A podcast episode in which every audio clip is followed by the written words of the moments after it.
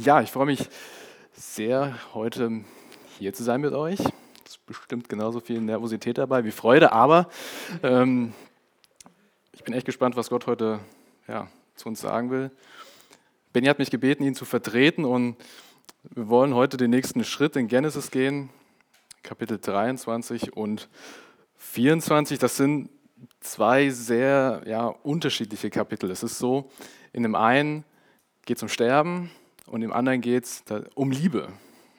Und auf der einen Seite haben wir Abraham, der um seine Frau Sarah trauert und ein Grab für sie sucht. Auf der anderen Seite haben wir eine echte Liebesgeschichte, wie Annika schon erzählt hat, eine True Love Story, die den, ja, die Beschreibung Liebe auf den ersten Blick tatsächlich verdient hat. Und wir können die Bibel gerne aufschlagen, Kapitel 23. Ich lese die ersten beiden Verse. Sarah wurde 127 Jahre alt, dann starb sie in Kirjat Abra, dem späteren Hebron im Land Kanaan. Da ging Abraham hinein, trauerte und weinte um sie. Ja, die Frau Abraham stirbt mit 127 Jahren in dem Land, was Gott ihm verheißen hat. Und es ist die Frau, die bis in ein hohes Alter keine Kinder kriegen konnte. Und bis dahin hat es auch nicht so ausgesehen, als würde sie ja, Teil dieses Heilsplans Gottes werden. Ähm, Abraham war circa zehn Jahre älter als seine, als seine Frau. Und, in, und ganz interessant ist es hier an dieser Stelle, dass es die erste Stelle in der Bibel ist, wo das Wort weinen so verwendet wird. Und ähm, Abraham beweint den Tod seiner, seiner Frau. Und er hält die Totenklage. Und die Totenklage war damals ja, ein Begriff dafür, dass ähm, dass es ganz unterschiedliche Ausprägungen hatte und es reichte von, von lautem Schreien bis hin zu echt ähm, bitterlichem Jammern. Und ich denke, dass wir es nachvollziehen können, dass, dass Abraham, bin ich das? Ist weiter weg? Okay. Dass Abraham hier ähm, ja, die Zeit zum Trauern braucht. Und ähm, weil er wahrscheinlich auch ganz viele Dinge mit seiner Frau Sarah erlebt hat, ganz viele Dinge, ähm, ja auch mit Gott, wo er wirklich seine Verheißung immer wieder klar gemacht hat. Den Namen Sarah hatte sie auch noch nicht ihr ganzes Leben lang. Wenn wir in die Kapitel 17 und 18 vorher schauen, ähm, wo, wo Jahwe Abraham, Abraham im Traum begegnet und äh, seine Verheißung wiederholt und bestätigt. Und da lesen wir auch, dass äh, er Abraham und Sarai neue Namen gibt. Abraham heißt dann Abraham, also Vater von einer großen Menge und Sarai soll nun Sarah heißen, meine Fürstin oder Prinzessin. Und da bestätigt auch Jahwe, dass er Abraham einen Sohn schenken wird, und zwar eben von dieser Frau. Und im darauffolgenden Kapitel bekommt Abraham Besuch von drei Männern, also drei Männer in Gestalt. Und ähm, diese bestätigen ihm auch, dass seine Frau Sarah dann ein Jahr später einen Säugling auf den Arm haben wird. Und sie belächelt dies und interessant ist, dass sie da schon 90 Jahre alt war. Da kann man schon verstehen, dass sie das an der Stelle ähm, ja, ein bisschen belächelt. Aber zum anderen ist es ganz interessant, dass Gottes Zuspruch an Sarah nicht an ihr Selbstbild geknüpft ist. Und das können wir auch denke ich, äh, für uns mitnehmen, ob wir diesen Zusagen Gottes, die wir in der Bibel finden, die voller Wahrheit stecken, ob wir die abhängig machen von unserem Selbstbild und die dann auch selbst belächeln oder eben nicht. Genau, diese Fürstin ist nun gestorben, aber ähm, trotz alledem hat sie dem, ihrem, dem Vorbild ihres Mannes gefolgt, im Gehorsam und Glauben an Gott. Wenn wir in den Hebräerbrief gehen, ähm, Verse im Kapitel 11, Verse 11 bis 13. Ich lese sie jetzt nicht vor, aber ähm, da lesen wir über die Glaubenshelden. Und Abraham und seine Frau sind da auch aufgeführt. Ganz interessant. Und da steht nämlich, dass allein aus dem Vertrauen und Gehorsam gegenüber Gott Abraham fähig war, ein Kind in diesem hohen Alter von 100 Jahren zu zeugen. Und Sarah folgte sein Beispiel.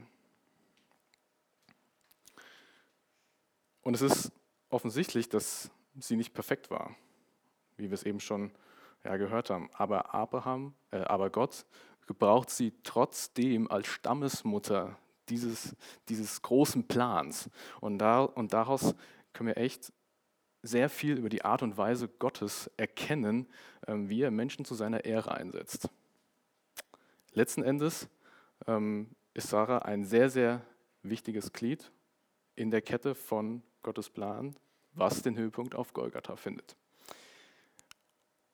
Und wir schauen mal, was weiter im Text passiert, die Verse 3 bis 9. Dann ging er von seiner Toten weg und redete mit den Hethitern. Ich bin ein Ausländer und lebe nur als Gast unter euch. Verkauf mir ein Stück Land als Grabstätte für meine Familie, dass ich meine Tote dort bestatten kann. Die Hethiter erwiderten Abraham, hör uns an, Herr, du bist ein Fürst Gottes unter uns. Bestatte deine Tote im vornehmsten unserer Gräber. Keiner von uns wird dir sein Grab verweigern, damit du deine Tote begraben kannst. Da stand Abraham auf, verneigte sich vor den Leuten des Landes und sagte, wenn ihr also damit einverstanden seid, dass ich meine Tote hier bei euch bestatte, dann legt bitte bei Ephron ben Zoha ein Wort für mich ein. Ich bitte ihn um die Höhle Machpela, die am Rand seines Grundbesitzes liegt. Ich bezahle ihm dafür, was er verlangt, damit ich ein Familiengrab unter euch bekomme. Be bekomme. Wir, kennen, wir erkennen jetzt einen Wechsel in Abrahams Verhalten anscheinend ist die ja, Zeit der Trauer um und er akzeptiert es jetzt, dass er seine, ja, seine Tote, so wie es da heißt, er spricht nicht mehr von seiner, von seiner Frau oder wir lesen es nicht mehr im Text und auch nicht mehr den Namen Sarah, sondern seine Tote zu, zu begraben. Und obwohl Gott ihm das ganze Land versprochen hat, auch für seine Nachfahren mit dieser großen ähm, Verheißung, geht er sehr, sehr besonnen in dieser Situation vor. Er hätte auch, auch viel besitzergreifender quasi auftreten können in, unter den Einheimischen da, weil er ja genau dieses Land von Gott so oft verheißen bekommen hat. Aber er tritt sehr demütig auf. Er bezeichnet sich selbst als Ausländer und Fremdling ähm, und er gibt somit ein sehr, sehr gutes Zeugnis ab. Und als ich das in der Vorbereitung so, so ein bisschen durchdacht habe, da habe ich mich schon sehr ertappt gefühlt, wenn man wenn man so auf Leute trifft im Alltag, die man auch überhaupt nicht kennt, aber man sofort irgendwie merkt, ja, die, die Lebenseinstellungen, Verhaltensweisen, die, die passen gar nicht zu mir oder man, man, man, man lebt eigentlich ganz anders und man neigt sofort dazu, das zu verurteilen. Aber Abraham macht es hier eben nicht so. Ähm, er geht sehr demütig vor und er hat einen respektvollen Umgang und ähm, nimmt diese Verhaltensweisen ernst und das öffnet ihm hier auch Türen. In der damaligen Gesellschaft war es ein Zeichen von guter Gesprächsführung, dass man dem einen immer das Beste und Fairste und alles, was man hatte, versprochen hat für den billigsten Preis, den man hatte und, ihn immer höher geachtet hat als man selbst. Und äh, so wird auch Abraham hier als Fürst Gottes bezeichnet und ihm wird quasi von jedem, der da um, um ihn ist, die beste Grabhöhle versprochen, die, die es geben kann da im Land. Ähm, interessant ist aber, dass die Hethiter ähm, Gott kennen Sie glauben nicht an Gott, sie haben ganz viele verschiedene Götter zu, die, zu dieser Zeit, aber sie kennen den Gott Abrahams. Und das ist auch ein Zeichen dafür, dass, dass das, was Gott mit Abraham tut in diesem Land, nicht ungesehen bleibt zu dieser Zeit, sondern auch bei den Einheimischen ähm, ja, einen bleibenden Eindruck hinterlassen hat. Schauen wir weiter. Verse 10 bis 16. Ephron saß selbst unter den Hethitern, die sich im Tor ihrer Stadt versammelt hatten. In ihrer Gegenwart sagte er zu Abraham, Nein, mein Herr, hör mir zu. Ich schenke dir das Grundstück und die Höhle. Hier von meinen Landsleuten schenke ich sie dir, damit du deine Tote bestatten kannst. Da verneigte sich Abraham vor den Leuten des Landes und sagte in ihrer Gegenwart zu Ephron, bitte, hör mich doch an, ich zahle dir den Preis für das Land. Nimm ihn von mir an, damit ich meine Tote dort bestatten kann. Ephron erwiderte, hör mich an, Herr. Was bedeutet schon ein Stück Land zwischen dir und mir, das 400 Silberstücke wert ist? Du kannst deine Tote dort bestatten. Also, ich habe es eben erklärt, diese, ähm, ja, dieses Verhalten in der Verhandlung, dass, ähm, dass sie sich ähm, unterhalten und indirekt sagen, sagt Ephron, dass, dass das ähm, Grundstück 400 Silberstücke wert ist, aber er würde es ihm eigentlich auch schenken. Und ähm, Abraham erkennt dies an und er zahlt eben diesen Preis für diese Grabhöhle. Verse 17 bis 20. Abraham ging darauf ein und wog dem Ephron die Menge Silber ab, von der dieser gesprochen hatte. 400 Silberstücke nach dem bei den Händlern üblichen Gewicht. So ging das Grundstück Ephrons, das bei Machpela gegenüber von Mamre liegt, in den Besitz Abrahams über. Die Höhle und das dazugehörige Land mit allen Bäumen darauf. Vor den Augen aller Männer, die im Tor versammelt waren, wurde es als Eigentum Abrahams bestätigt. Dort in der Höhle von, Machpela gegenüber von Mamre bei Hebron im Land Kanaan begrub Abraham seine Frau Sarah. So kam das Feld und die Höhle der Hethiter als Grabstätte für seine Familie in den Besitz Abrahams. Abraham handelt fair, respektvoll, er bezahlt den Preis nach dem dortigen Gewicht der Händler und er verhandelt öffentlich, so dass jeder Umliegende bezeugen kann, dass er den rechtmäßigen Preis bezahlt hat, dass er fair gehandelt hat und dass es alles richtig vonstatten ging. Ich denke, solchen Treffen so am Stadttor, wenn wir das vergleichen, vielleicht naja, Marktplatz in Herborn. So, wir würden da jetzt niemals ähm, über ein Grundstück verhandeln und auch den Preis da ausmachen, sondern wir würden in das stillste Kämmerchen gehen, das wir hätten. Aber Abraham ist es wichtig, dass die anderen das öffentlich bezeugen und dieser Umgang soll uns ein Vorbild sein, damit wir immer fair gegenüber unserem Nächsten umgehen und auch nicht unseren Vorteil suchen. Ja, er hat jetzt eine Grabstätte gekauft, um seine Frau dort zu begraben diese Grabhöhle wird ein Familiengrab werden und dort werden noch viele andere begraben werden, die einen wichtigen Teil in Gottes Plan ähm, ja, übernehmen. Kommen wir nun zum Kapitel 24. Ich habe es schon erwähnt, eine echte Love Story, Liebe auf den ersten Blick. Und dieses Kapitel hat 67 Verse. Es ist das längste Kapitel im ersten Buch Mose. Das ist ganz interessant. Ähm, Dabei wird er eigentlich beschrieben, wie Isaak zu seiner Frau kommt. Und äh, die Schöpfung, der, der, Schöpfungsbericht hat 31 Verse und da wird die ganze Welt erschaffen. das ist schon ein bisschen interessant, der Zusammenhang.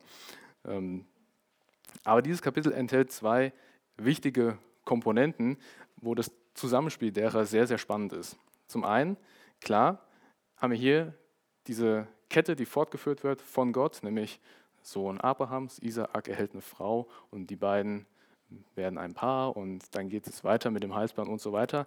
Aber ähm, zum anderen ist die Theologie dahinter sehr, sehr wichtig, weil sie Hinweise auf das Neue Testament und Gottes Vollendung seines Plans gibt. Das kann man fast so, ja, so vergleichen wie mit der Begebenheit, wo Abraham von Gott auf die Probe gestellt wird und er seinen Sohn opfern will, man das auch ähm, wirklich auf Jesus übertragen kann als stellvertretendes Opfer. Und so ist es hier auch. Und ich kannte die Geschichte auch vorher und habe dann auch ähm, ja, Auslegungen gelesen, vom, die Benny mir gegeben hat. Und es ist echt, echt, echt extrem spannend. Aber später mehr dazu. Fangen wir an, die ersten neun Verse. Abraham war inzwischen sehr alt geworden und Jahwe hatte ihn in jeder Hinsicht gesegnet. Da sagte Abraham zu seinem ältesten Diener, der alles verwaltete, was er besaß. In, Ver in Verantwortung von meiner Nachkommenschaft will ich dich schwören lassen bei Jahwe, dem Gott des Himmels und der Erde, dass du meinen Sohn keine Frau auswählst, die hier aus dem Land Kanaan stammt.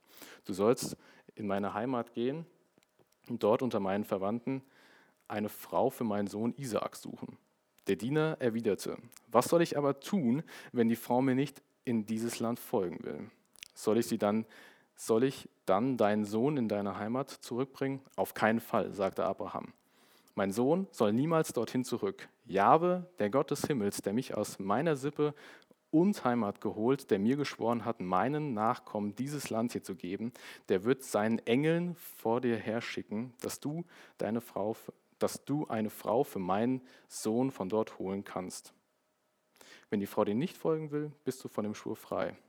Aber meinen Sohn darfst du nicht dorthin zurückbringen. Man geht davon aus, dass Abraham zu dieser Zeit bereits schon 140 Jahre alt war und noch ungefähr um die 30 bis 35 Jahre zu leben hatte. Ähm, Im ersten Vers steht es ja, er war inzwischen sehr alt geworden. Und was Isaak betrifft, Sarah hatte ihn mit 90 Jahren geboren und so kann man ja, grob sagen, dass er zu dieser Geschichte bereits schon 40 Jahre alt war. Wir erkennen deutlich, dass es der Wille Abrahams ist, eine Frau für seinen Sohn zu suchen, weil er auch diese Verheißung von Gott, die er, die er so oft immer wieder klar gemacht hat, klar gemacht bekommen hat, dass er will, dass sie fortgeführt wird, dass, er, dass sein Sohn wirklich eine Frau bekommt und das immer weitergeht in diesem Land Kanaan. Und dass es eben auch da geschehen muss. Deswegen soll Isaak nicht zurück in das Heimatland Mesopotamien. Gott hat Abraham reich gesegnet, auch Teil dieser Verheißung. Und das lesen wir hier in dem ersten Vers. Er hat ihn in jeder Hinsicht gesegnet und mit allem, was er sich vorstellen konnte. Er war sehr, sehr reich zu dieser Zeit. Und in der damaligen Zeit war es üblich, dass die Eltern einen Partner für ihre Kinder aussuchten. Ich denke, heute ist das nicht mehr so praktikabel. Manchmal ist es auch so, dass ähm, ja, Frauen sich ihre zukünftigen Männer aussuchen, obwohl diese noch, das noch gar nicht wissen. Ähm, ja, es kann vorkommen.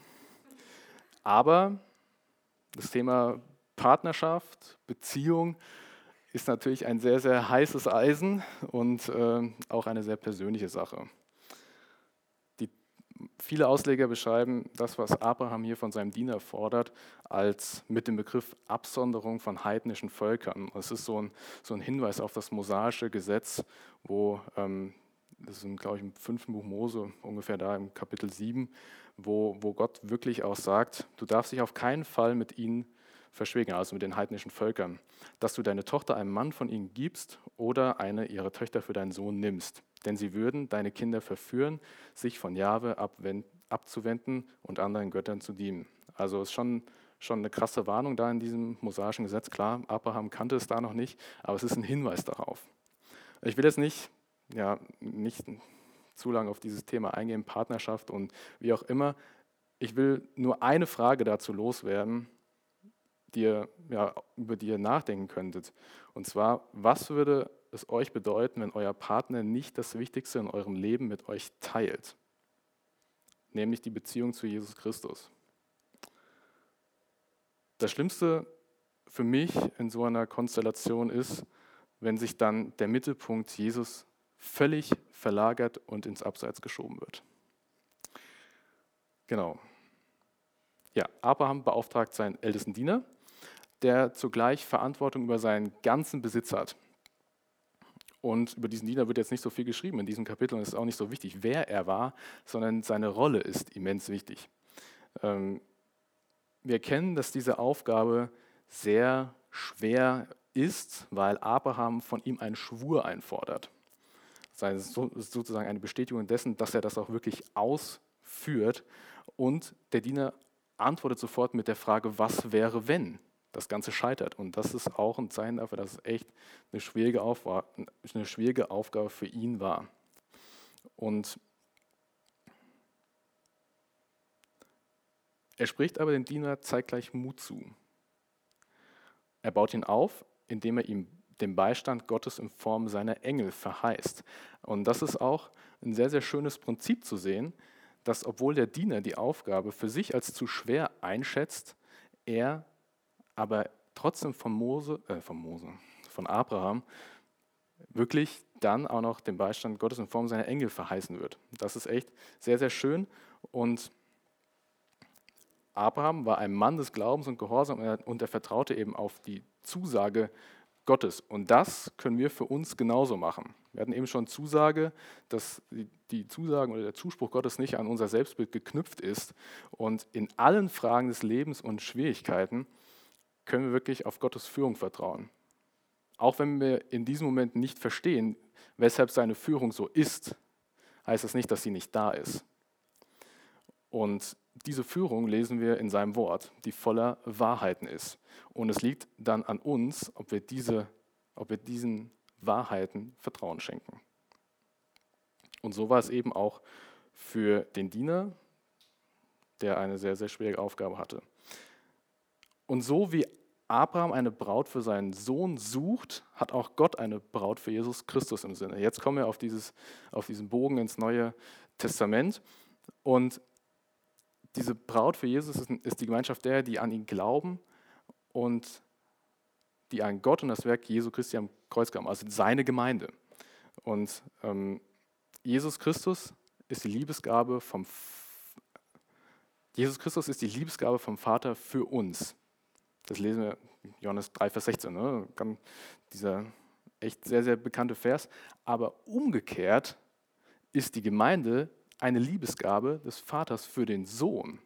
Also ist ganz interessant an dieser Stelle, wenn ihr das nachlesen wollt, dieses Prinzip, dass die, dass die Gemeinde als Gabe für Jesus Christus von Gott gegeben ist, das könnt ihr in Johannes 17, Vers 6 nachlesen, das ist nochmal noch mal so beschrieben. Das, das bedeutet, dass alle Menschen, die an Jesus Christus glauben, hier auf der Erde als seine Braut ihm Ehre bringen sollen für das, was er am Kreuz getan hat. Und wenn wir jetzt an die Ewigkeit denken, noch einen Schritt weiter gehen und an dem Moment, wo Jesus seine Braut, seinem Vater vorstellt, dann sind wir Teil einer Hochzeit. Und dieser Gedanke drückt echt für, für Menschen eine nicht begreifbare Intention Gottes aus, die, seine, die seinen Heilsplan mit der Menschheit begründet. Und das ist echt unfassbar zu sehen, wie diese Geschichte das überträgt. Wir kommen später da nochmal drauf zurück.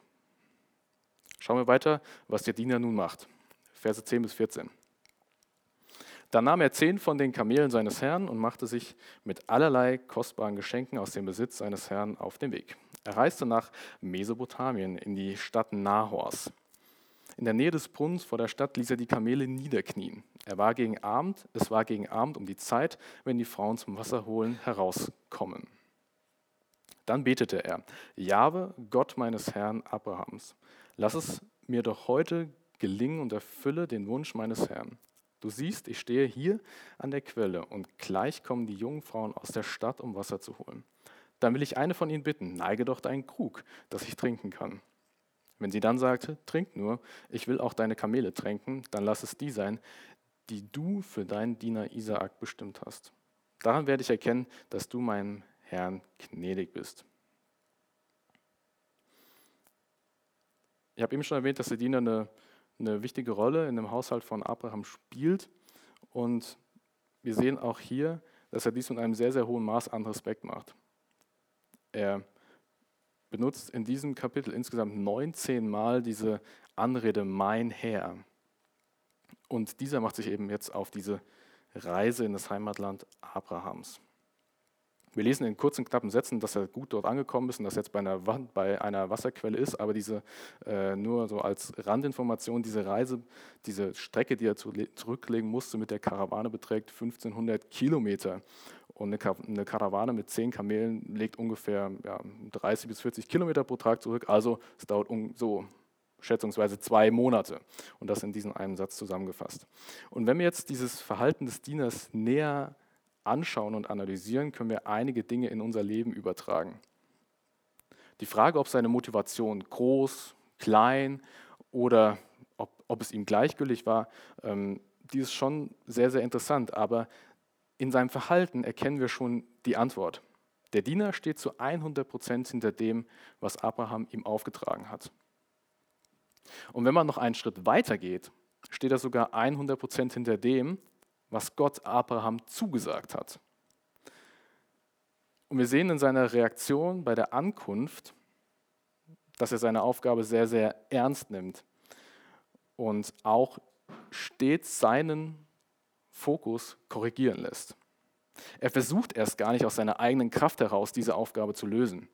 Und ich denke auch, dass er es überhaupt nicht in Betracht gezogen hat, weil er so von dem Gott Abrahams, also von Jahwe, begeistert ist. Und jetzt ist es ein interessanter Punkt, an dem wir uns zwei Dinge fragen können. Zum einen, reagieren wir in Situationen, in denen wir dazu neigen, überfordert zu sein, so wie der Diener mit einem Gebet? Das ist eine häufig gestellte Frage, die man meistens mit Ja beantwortet. Aber wenn wir die Frage weiterdenken, beten wir mit demütigem Herzen, mit einer Gewissheit, dass es Gott ist, der in allen Situationen in Kontrolle ist oder beten wir um des Gebetes willen, also damit das Gebet gesprochen wird. Und wenn wir diese Einstellung haben, kann das unser Gebetsleben tatsächlich verändern und, und auch den Dialog zwischen Gott und einem selbst fördern. Ja, nachdem wir jetzt doch diesen langen Anlauf genommen haben, kommt jetzt endlich die Braut ins Spiel. Und äh, es ist ja heute ein etwas längerer Text. Ich habe gedacht, damit wir es ein bisschen interaktiver gestalten, hätte jemand Lust, die Verse 15 bis einschließlich 27 vorzulesen? Nicht alle auf einmal.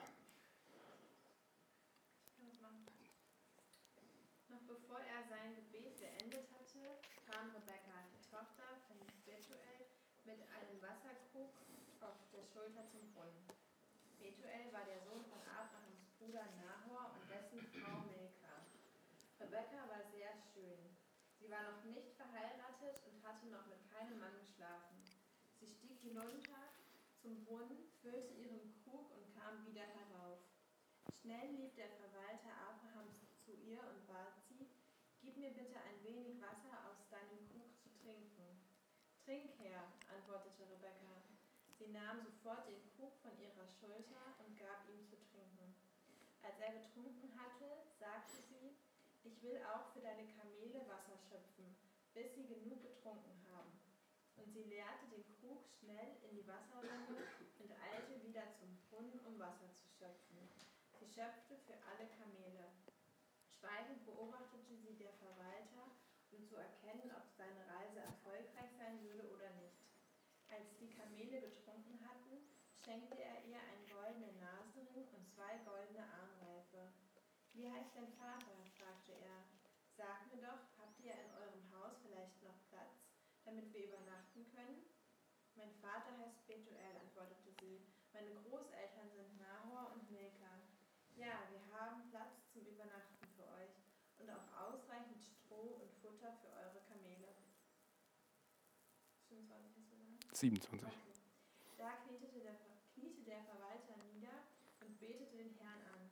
Gelobt sei der Herr, der Gott meines Herrn Abraham, betete er. Du bist so treu und zuverlässig zu Abraham, denn du hast mich geradewegs zu den Verwandten meines Herrn geführt. Genau, danke sehr. Ja, der Diener hatte sein Gebet noch nicht beendet und schon kam eine junge, schöne, unberührte Frau zur Quelle hinunter, um Wasser zu schöpfen. Spannend ist, dass wir, wenn wir die Struktur des Textes betrachten, schon Informationen ähm, bekommen, die eigentlich der Hauptcharakter, also der Diener, noch gar nicht weiß. Also wir erfahren schon, dass es sich um eine Verwandte Abrahams handelt. Nämlich ähm, ist es dann so, dass wir in an dieser Stelle schon sehen, dass Gott dieses Gebet erhört.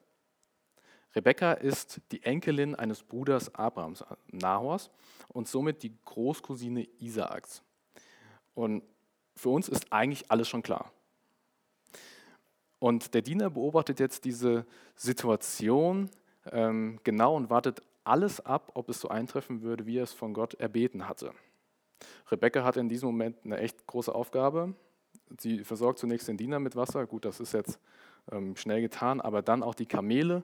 Und nach einer langen Reise kann man schätzungsweise sagen, dass ein Kamel bis zu 160 Liter trinkt. Und bei 10 Kamelen hat sie bewiesen, dass sie tüchtig ist. Und äh, nach diesem ja, ja, Kraftakt Rebekkas kommt die alles entscheidende Frage des Dieners. Wessen Tochter bist du? Und bis zu dieser Frage hatte Rebekka alle Anforderungen des Dieners erfüllt und jetzt eben genau auch diese eine wichtige. Der Diener hatte bestimmt die Worte und Mahnungen Abrahams im Ohr, dass es wirklich eine Frau aus seiner Familie sein muss. Und äh, seine Reaktion ist genauso aussagekräftig, wie als er seine Bitte an Gott formuliert hat, dass er ihm beistehe. Er verbeugt sich und betet Jahwe an. Er ist von Freude überströmt und wir erfahren auch nicht, ob Rebecca schon auf dem Weg äh, nach Hause ist oder nicht. Ähm, aber dieses Verhalten ist ein sehr, sehr starkes Zeugnis des Dieners. Und wie oft vergessen wir, Gott für alles Gute zu danken? Wie schnell ist eine Bitte formuliert? Aber wie schnell vergisst man für das, was man Gutes erlebt, zu danken? Ist Dank nicht die angemessene Reaktion für all das Gute, das wir erleben, oder miterleben dürfen, wenn Gott handelt.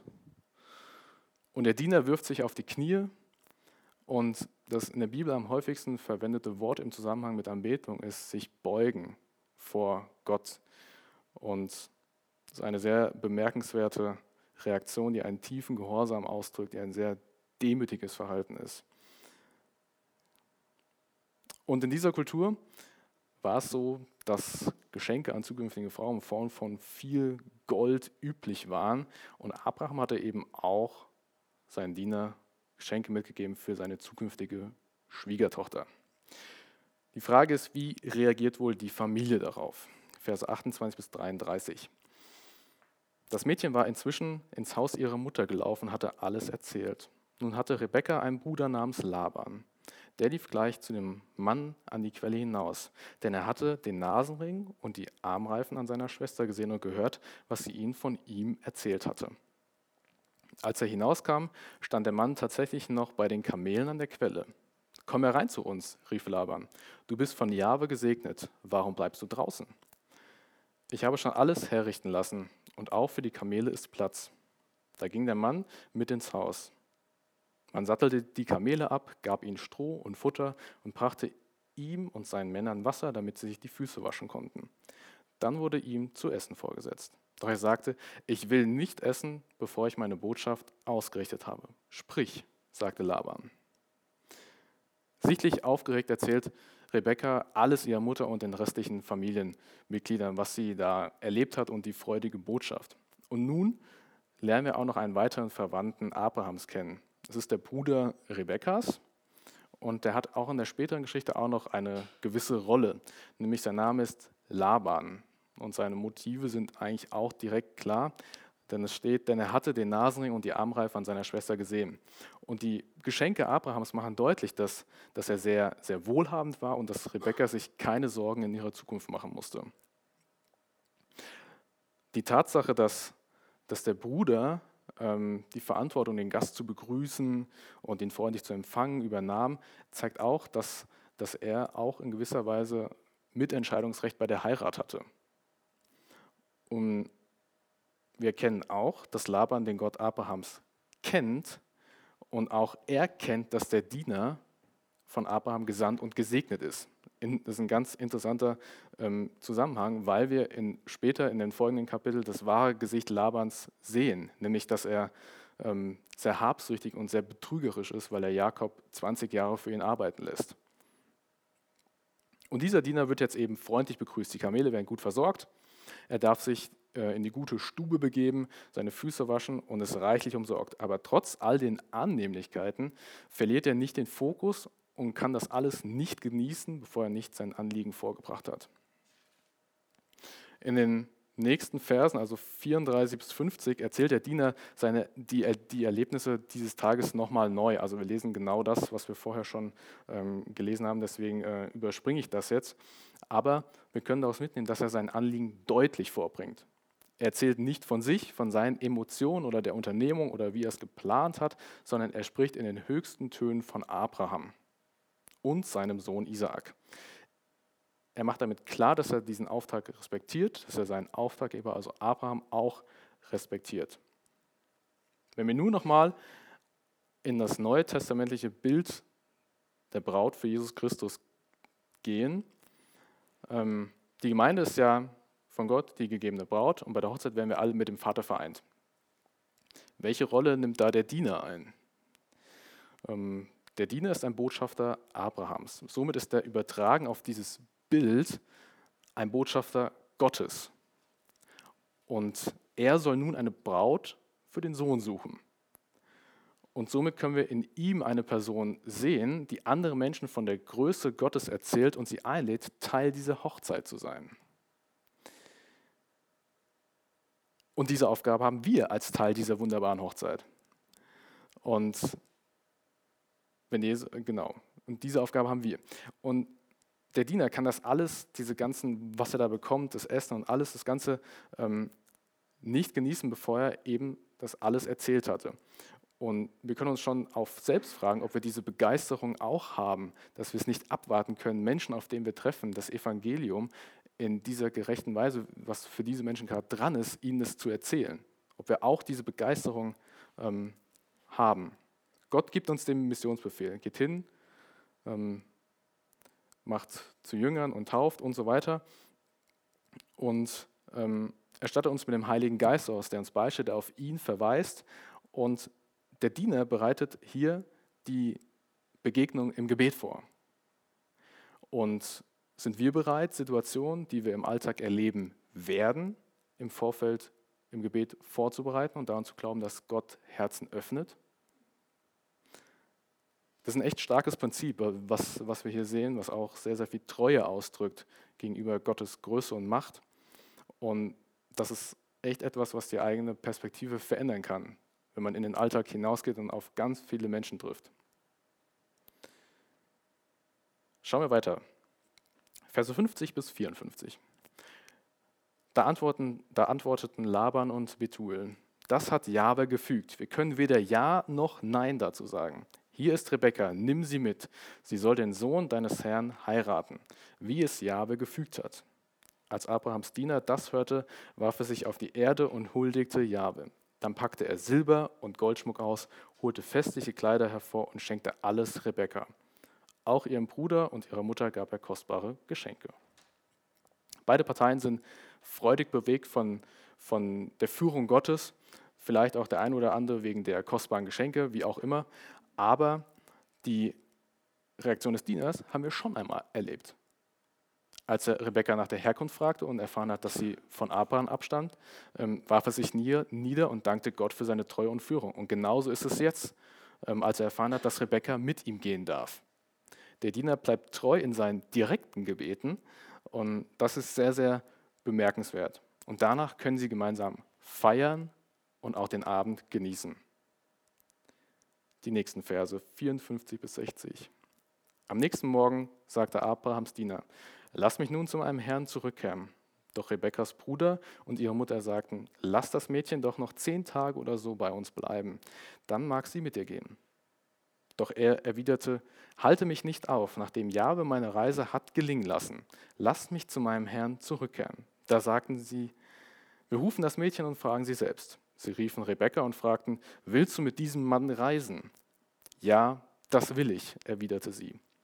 So verabschiedeten sie ihre Schwester Rebekka mit ihrer Amme und den Dienern Abrahams mit seinen Männern. Der Diener ist genauso zielstrebig, wie er am Anfang war. Und gleich am nächsten Morgen sattelt er die Kamele, macht die, Karawane bereit und will die Reise zurück zu Abraham und Isaak antreten. Doch Laban und ähm, der Vater und die Mutter bitten noch um weitere zehn Tage. Es war damals so üblich, das können wir auch später, glaube ich, noch sehen, wo Laban und äh, Jakob da miteinander in der Geschichte da zu tun haben, dass es auch so ein Ausdruck war, dass man noch Zeit hatte, um vielleicht ein Fest zu feiern mit Nachbarn, dass jetzt die Tochter versprochen wird und, und äh, verheiratet wird. Doch letzten Endes liegt die Entscheidung bei Rebekka selbst. Und sie wird herbeigerufen und gefragt, willst du mit diesem Mann reisen? Ja, das will ich. Und diese einfache Frage und diese simple Antwort bedeutet sehr, sehr viel für Rebekka und ihr weiteres Leben. Sie entscheidet sich, einen Mann zu heiraten, den sie nur von Erzählungen kennt. Sie vertraut auf die Glaubwürdigkeit des Dieners und sein starkes Zeugnis. Der Diener wurde mit dem Segen Gottes ausgestattet und hat diesen immer wieder in jeder Situation bezeugt, sodass Rebekka und ihre Familie ihm Glauben schenken. Und wenn wir nochmal an die Rolle des Dieners denken, dann sehen wir, dass sein starkes Zeugnis, seine Treue bleibenden Eindruck hinterlassen haben. Und da müssen wir uns fragen, ob, wir, ob es uns bewusst ist, dass der Heilige Geist Herzen vorbereitet, auf die wir täglich treffen. Genauso wie Rebekka ihre Entscheidung treffen musste, einen fremden Mann zu folgen, um einen weiteren fremden Mann zu heiraten, den niemand ihrer Familie vorher je gesehen hat, müssen heute viele Menschen eine Entscheidung für oder gegen Gott treffen. Ob sie ihm ihr Vertrauen schenken und so eine Reise antreten, die schlussendlich im Himmel bei ihm endet, als Teil dieser Hochzeit. Und allein das Entscheidende ist, ob sie von außen bei dieser Hochzeitsfeier zusehen, was sehr, sehr viel schlimmer in der Bibel beschrieben wird, als ich es jetzt getan habe, oder ob sie Teil dieser Hochzeitsgesellschaft sind. Und diese Tatsache sollte uns Motivation genug sein, jedem Menschen, dem wir begegnen, vom Evangelium weiterzuerzählen. Zum Schluss trifft jetzt die Braut letztendlich auf den Bräutigam. Die letzten Verse. Sie segneten Rebekka mit den Worten, du, unsere Schwester, werde zu tausendmal Tausenden. Deine Nachkommen sollen siegreich sein und das Tor ihrer Feinde besetzen. So brach Rebekka mit ihren Dienerinnen auf. Sie bestiegen die Kamele und folgten dem Mann. Der Diener nahm Rebekka mit und trag die Rückreise an. Isaak kam, kam gerade von einem Gang zum Brunnen Ber Lahai Roi, denn er wohnte zu dieser Zeit im Negev. Am späten Nachmittag war er hinausgegangen, um mit seinen Gedanken alleine zu sein. Da sah er auf einmal Kamele kommen. Auch Rebekka hatte Isaak erblickt. Sie glitt vom Kamel herab und fragte den Diener, wer ist dieser Mann, der dort über die Felder entgegenkommt? Das ist mein Herr, erwiderte dieser. Dann nahm sie den Schleier und verhüllte sich. Der Diener erzählte Isaak, wie alles gegangen war. Und Isaak führte Rebekka ins Zelt seiner Mutter Sarah. Er nahm sie zur Frau und gewann sie lieb und tröstete sich über den Verlust seiner Mutter. Es ist also alles bereitet, dass der Diener mit Rebekka zusammen diese lange Heimreise antreten kann. Rebekka bekommt noch einen Segen zugesprochen. Wir erfahren ja nicht, in welchem Namen gesegnet wird. Aber ob das jetzt im Namen Jahwes oder jemand anderem geschieht. Isaac ist gerade unterwegs bei einem Spaziergang. Er scheint sehr nachdenklich zu sein und wir erfahren im Vers 67, dass er Trost braucht und die Zeit der Trauer um seine Mutter noch nicht vorüber ist. Interessant ist der Ort, der in Vers 62 erwähnt wird. Isaac kam gerade von einem Gang zum Brunnen Laha Rui. Das ist genau der Brunnen, der in der, in der Geschichte mit Hagar vorkommt, in 1. Mose 16. Und der Name des Brunnen bedeutet Brunnen des Lebendigen, der nach mir schaut. Und genauso wie Gott nach Hagar geschaut hat und sie versorgt hat, wird er auch Isaak um seines Namens willen und um seines Heilsplans willen mit einer Frau versorgen. Und in Vers 64 ist der erste Blick zwischen diesen beiden beschrieben. Und Isaak erkannte die Karawane und Rebekka erkannte einen Mann. Und sie fragt den Diener, wer das sei, und sie gab ihm die Antwort, die sie hören wollte. Es war ihr zukünftiger Mann Isaak. Und der Diener berichtet alles, was er erlebt hatte und wie alles abgelaufen ist. Rebekka verhüllt ihr Gesicht als Zeichen der Bescheidenheit, Unterordnung und Unberührtheit. Und Isaac nimmt sie zur Frau und gewinnt sie lieb. Und das ist eigentlich der, der eine Vers, auf den das ganze Kapitel hinarbeitet. Ein, und dazu kommt noch ein weiterer schöner Effekt, dass Rebecca ihm hilft, über, ja, über die Trauer hinwegzukommen. Und es ist eine echt schöne Liebesgeschichte. Die Frage ist, was nehmen wir mit daraus? Auf der einen Seite ist eine Geschichte, die beschreibt, wie Gott seinen Plan voranschreitet, wie er die Verheißung gegenüber Abraham ähm, bestätigt und seinen jahrzehntelangen Gehorsam belohnt. Auf der anderen Seite ist es für uns auch ein, ähm, ein herausforderndes Ereignis mit Blick auf das Neue Testament. Der Diener ist ein unfassbar großes Beispiel in seiner Art und Weise, wie er mit, dem Auftrag umgeht und wie gehorsam und treu er an Gott festhält und ihn in allen Situationen anbetet. Außerdem entscheidet sich Rebekka, mit ihm zu gehen, weil er ein starkes Zeugnis abgegeben hat für Jahwe. Wir sind herausgefordert, über unser Verhalten und die Einstellung im Alltag nachzudenken, denn Gott schenkt täglich etliche neue Begegnungen mit Menschen, die im schlimmsten Fall die Hochzeit von Jesus und seiner Gemeinde nicht miterleben werden. Und die Frage ist, sind wir bereit, genauso gehorsam und treu in unserem Zeugnis für Gott zu sein? Vater, ich danke dir dafür, dass du, dass du treu bist, dass du gut bist. Und ich danke dir für diese ja, ganzen Geschichten, wo wir sehen können, dass du, dass du den Plan, den du mit Abraham hast und dass du die Verheißung, die du immer wieder bestätigt hast, dass du da, da echt dazu stehst. Und wir wollen dich echt bitten, wenn wir, ja, wenn wir rausgehen in der nächsten Woche, wenn wir wieder ganz vielen Menschen begegnen, dass wir ein genauso starkes Zeugnis sein wollen, wie der Diener es für dich war. Und wir wollen dich echt bitten, dass du uns führst und leitest, dass du uns immer wieder neu aufbaust für das, was wirklich zählt, dass wir Menschen von dir weitererzählen.